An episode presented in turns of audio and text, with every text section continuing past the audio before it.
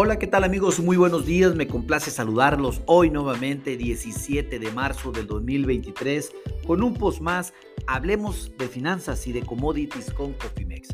En este espacio vamos a platicar de lo que acontece con los bonos y con las tasas de interés, tanto en los Estados Unidos como en México.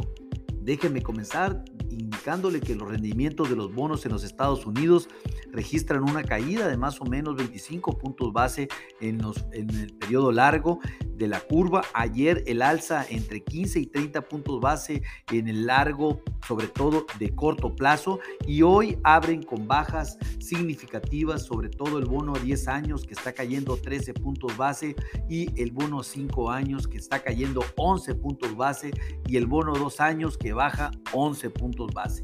Recordemos que estos bonos, sobre todo el de corto plazo, eh, la semana pasada rondaban el 5.04%, ahorita pues prácticamente ya acercándose a la banda baja de los 4.20 eh, eh, y, viendo todo ya el objetivo de 4%, algo que pues no nos hubiéramos imaginado en, un, en un corto plazo tan específico, lo cual pues definitivamente tiene el mercado ante una expectativa donde la Fed de los Estados Unidos no va a incrementar las tasas de interés este próximo 22 de marzo.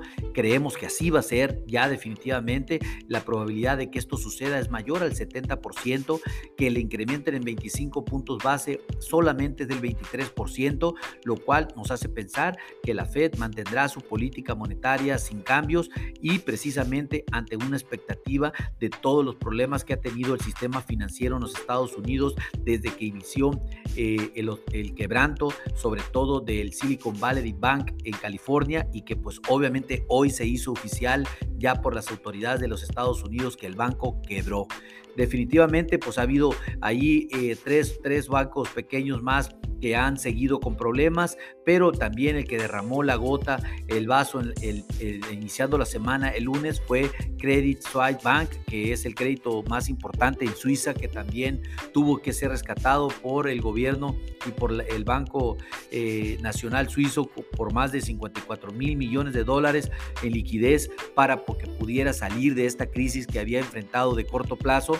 Se dice que ya sucedió, que ya brincó esa crisis, sin embargo, el problema de, Credit, de, no, no es eh, el tema de la liquidez, sino es un tema estructural que vienen acarreando desde ya hace poco más de tres años. Por lo tanto, si no hacen un cambio estructural, difícilmente va a sobrevivir. Eh, bueno, así es como eh, está la situación en los Estados Unidos. Hablando de México, pues déjenme decirles que los rendimientos de los bonos mexicanos, pues el día de ayer y hoy con una muy buena jornada a la alza, sobre todo el bono de corto plazo, el DC24, está subiendo 14 puntos base y se mantiene en 10.45. Este bono la semana pasada rondaba los 11.04%, eh, muy lejos de ese nivel en este momento. El bono JR27 sube 6 puntos base para situarse en 9.46% y el bono MY31 sube 10 puntos base para situarse en 9.13%. ¿Qué les puedo decir? Pues Banjico tiene la próxima reunión de política monetaria este 30 de marzo. Eh, es poco después de, lo que resulte de la Fed de los Estados Unidos. Hay la posibilidad de que haya un incremento de 25 puntos base en la tasa de referencia. Esto tiene una probabilidad del 42%, pero de que no la mueva también como la Fed es del 62%. Vamos a ver cómo estos dos eh, probabilidades están muy, casi muy equilibradas. Nosotros nos inclinamos más por un incremento de 25 puntos base. Recordemos que la inflación no ha tomado un, and ritmo acelerado ni en los Estados Unidos ni en México a la baja, eh, menos en los Estados Unidos en donde el mercado laboral sigue muy fuerte, lo cual pues nos hace pensar de que la inflación se va a mantener en el corto plazo. En México ha mostrado mayores signos de debilidad, sin embargo, pues a, raíz del último reporte del mes de febrero no ha sido así. Esperemos que marzo sea otra historia. Así es como hay que estar atentos tanto a la reunión de política monetaria de la Fed de los Estados Unidos este próximo 22 eh, de marzo y también a la reunión de política monetaria de Banjico este próximo 30 de abril, perdón, de marzo, una disculpa.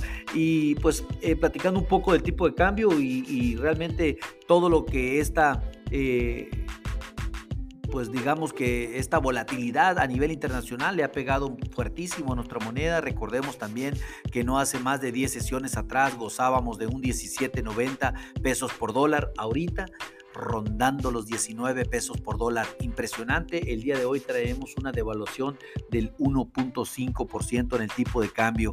Bueno, mis amigos, así es como aparece y así es como están las tasas de interés y los bonos, tanto en los Estados Unidos como en México. Les recomiendo eh, también existen estrategias para mitigar el cambio brusco en las tasas de interés. Si no cuenta con una, con gusto podemos asesorarles. A nombre de todo el equipo de Cofimex y mío propio José Valenzuela, le doy las gracias por su atención y les recuerdo que lo peor es no hacer nada. Pasen un lindo día. Hasta luego.